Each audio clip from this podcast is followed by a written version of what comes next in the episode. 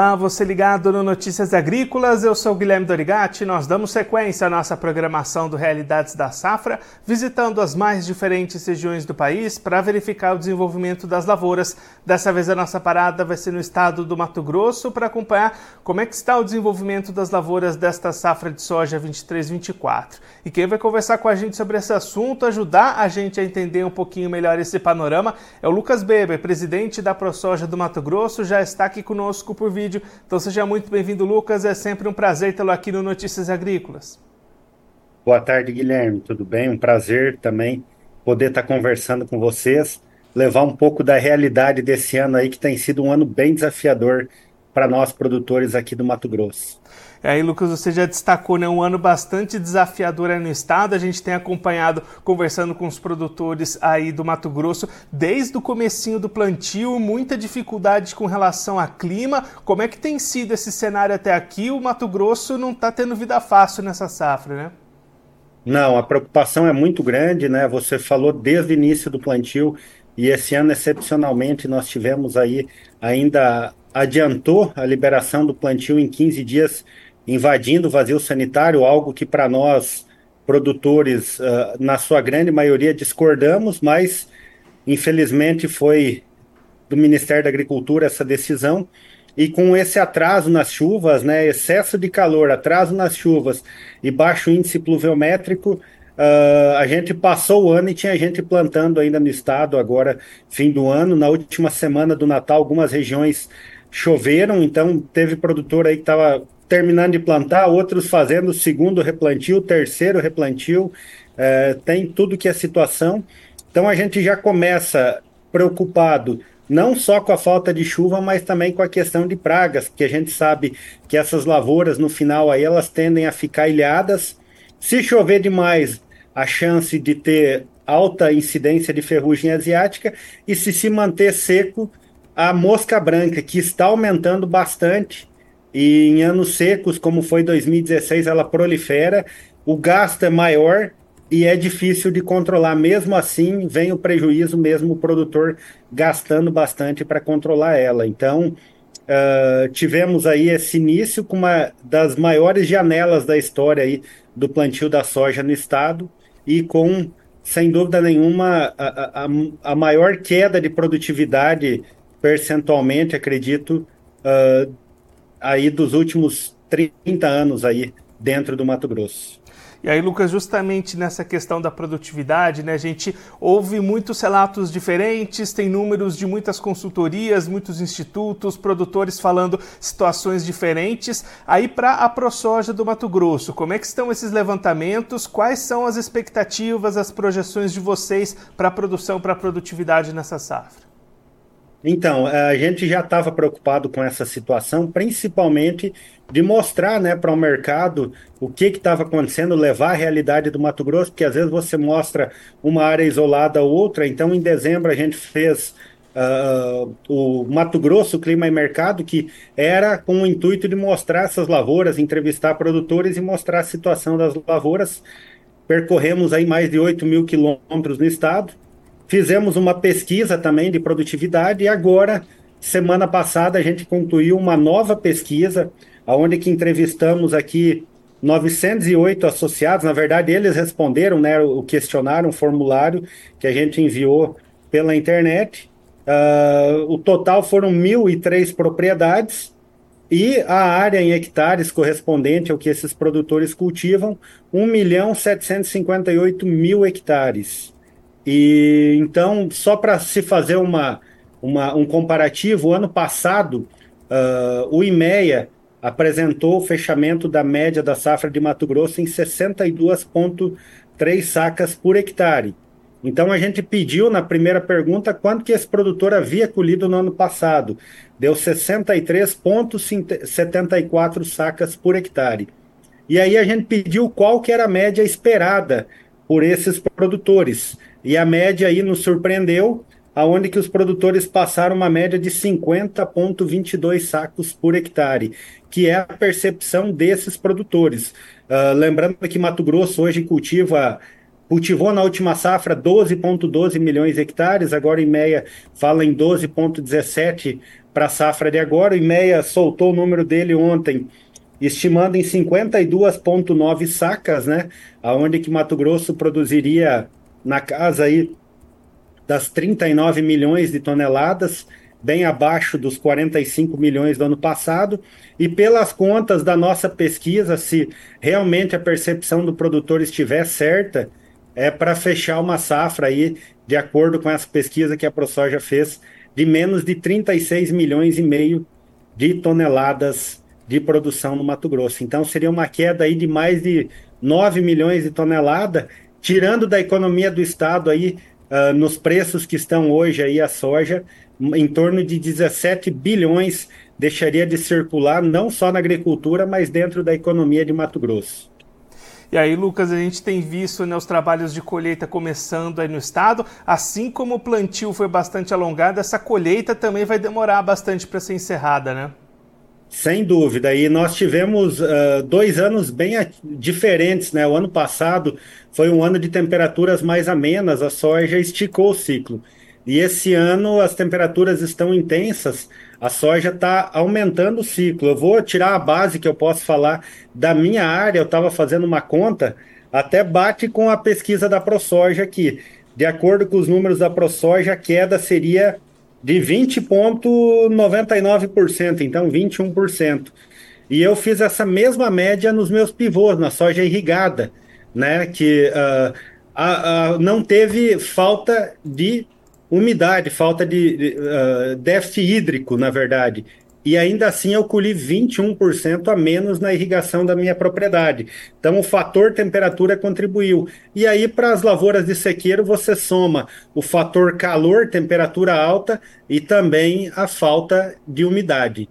Então é, é bem desafiador. A gente acredita que os nossos números da ProSoja dificilmente vai ser mais que isso porque a gente conversa com os produtores e não tem uma região que está mais privilegiada que a outra. Todas as regiões, a expectativa de produtividade é muito parecida. A região com menor expectativa no fechamento da pesquisa seria a região leste, com 48,41 sacas por hectare, e a região sul, que é a que mais produziu, 52 sacas. Então você vê que não tem uma região que choveu mais, está manchado em todo o estado. Quem está colhendo essas primeiras lavouras de sequeiro, nós temos relatos de 45 sacas, de 35 sacas, até uh, propriedades aí colhendo menos de 10 sacas por hectare, áreas grandes, não são áreas pequenas. Então, é, é algo que Mato Grosso nunca viveu, é o extremo do que Mato Grosso representa ser, porque Mato Grosso, a tradição nossa é né, o clima, somos sempre abençoados pelo clima, mas esse ano é o calcanhar de Aquiles aí de todos nós produtores. E aí, Lucas, para a gente pensar na sequência das atividades, nessa colheita estendida, como é que vai impactar na janela de milho safrinha aí para o estado? Também deve ter problema para o produtor do Mato Grosso plantar milho? Ótimo esse ponto tocado. Nós temos vários fatores do milho. Uh, uh, eu falo assim, com a experiência que a gente tem, Mato Grosso, a gente teve uma safra recorde também o ano passado.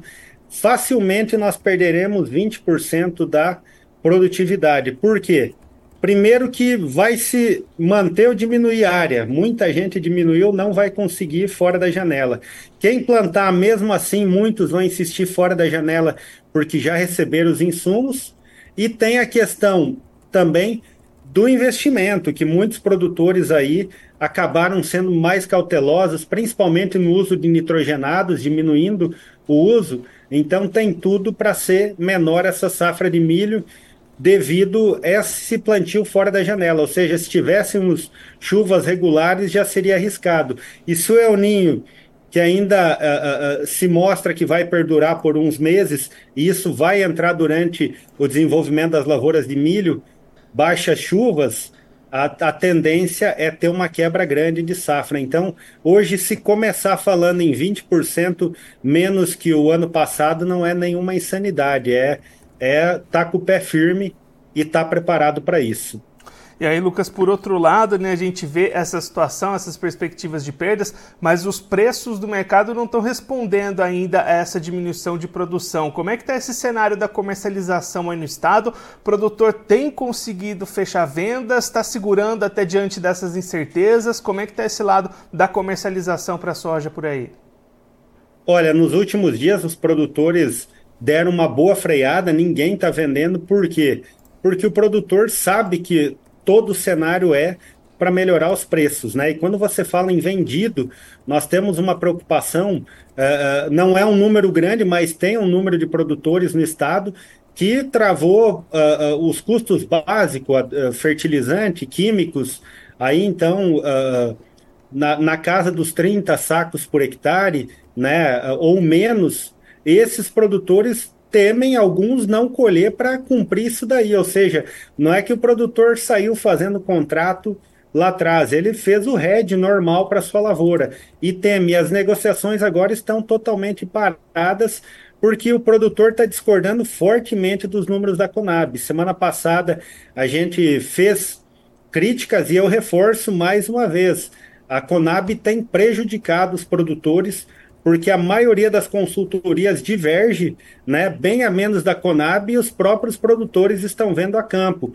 E o que chama atenção também é que o soja é uma cultura que ela é muito versátil, ela tem uma capacidade de recuperação e às vezes mesmo num cenário ruim ela acaba surpreendendo positivamente a sua expectativa. Mas o que a gente tem visto os produtores falar é que mesmo aquela soja que o produtor aguardava colher 20 sacos, ele colheu menos, ou seja, em todos os casos seja as lavouras que foram mais beneficiadas por chuva ou não, o produtor sempre surpreendido a menos, como foi no caso, eu falo da minha propriedade na irrigação, que eu esperava colher uma média igual ou melhor. Visualmente, as, as plantas, a carga de soja estava mais bonita que o ano passado, porém o peso de mil grãos, a soja não pesou tanto como pesou no ano passado.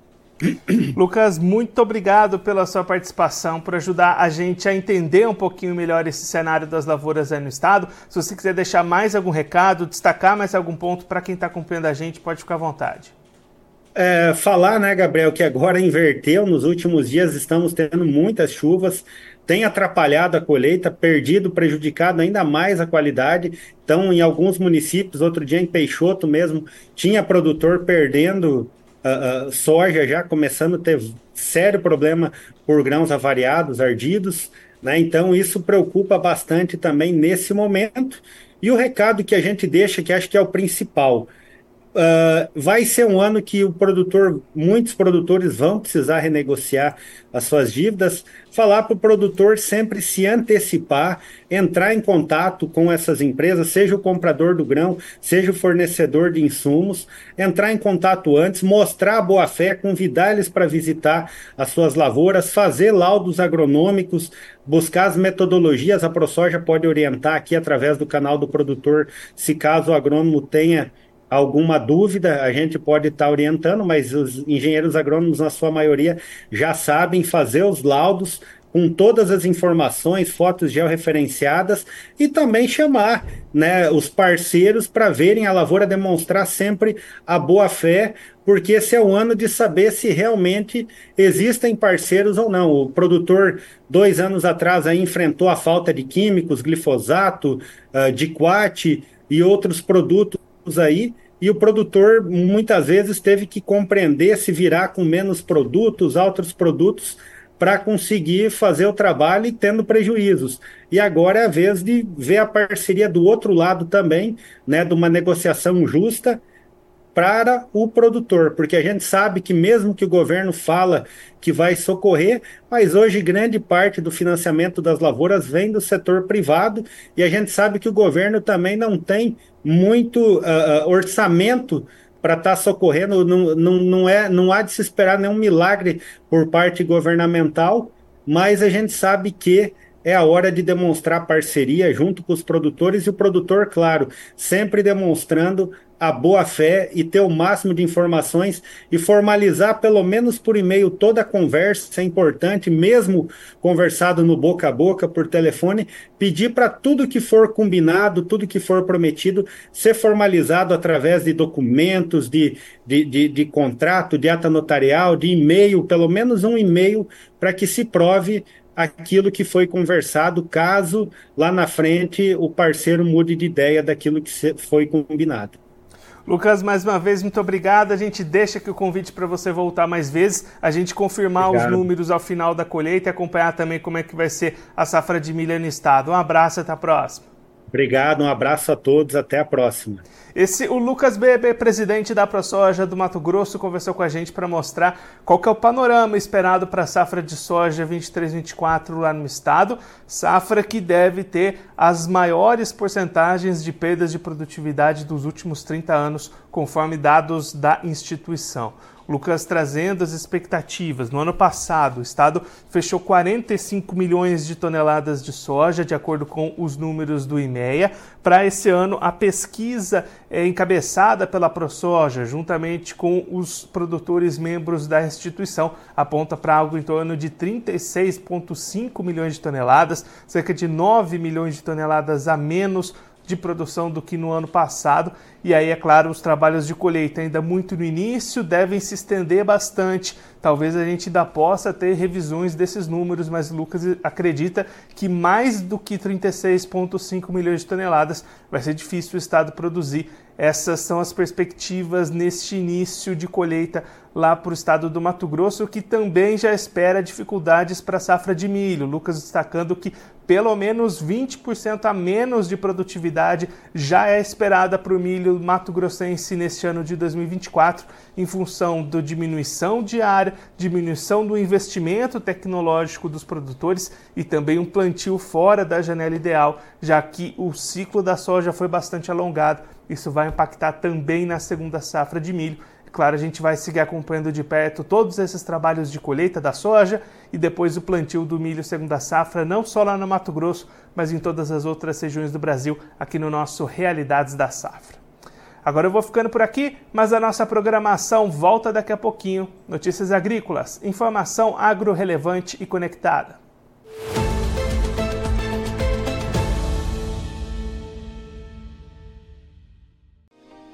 Se inscreva em nossas mídias sociais. No Facebook, Notícias Agrícolas. No Instagram, arroba Notícias Agrícolas. E em nosso Twitter, arroba Norteagri. E para não perder nenhum vídeo, não se esqueça de nos acompanhar no YouTube e na Twitch Notícias Agrícolas Oficial.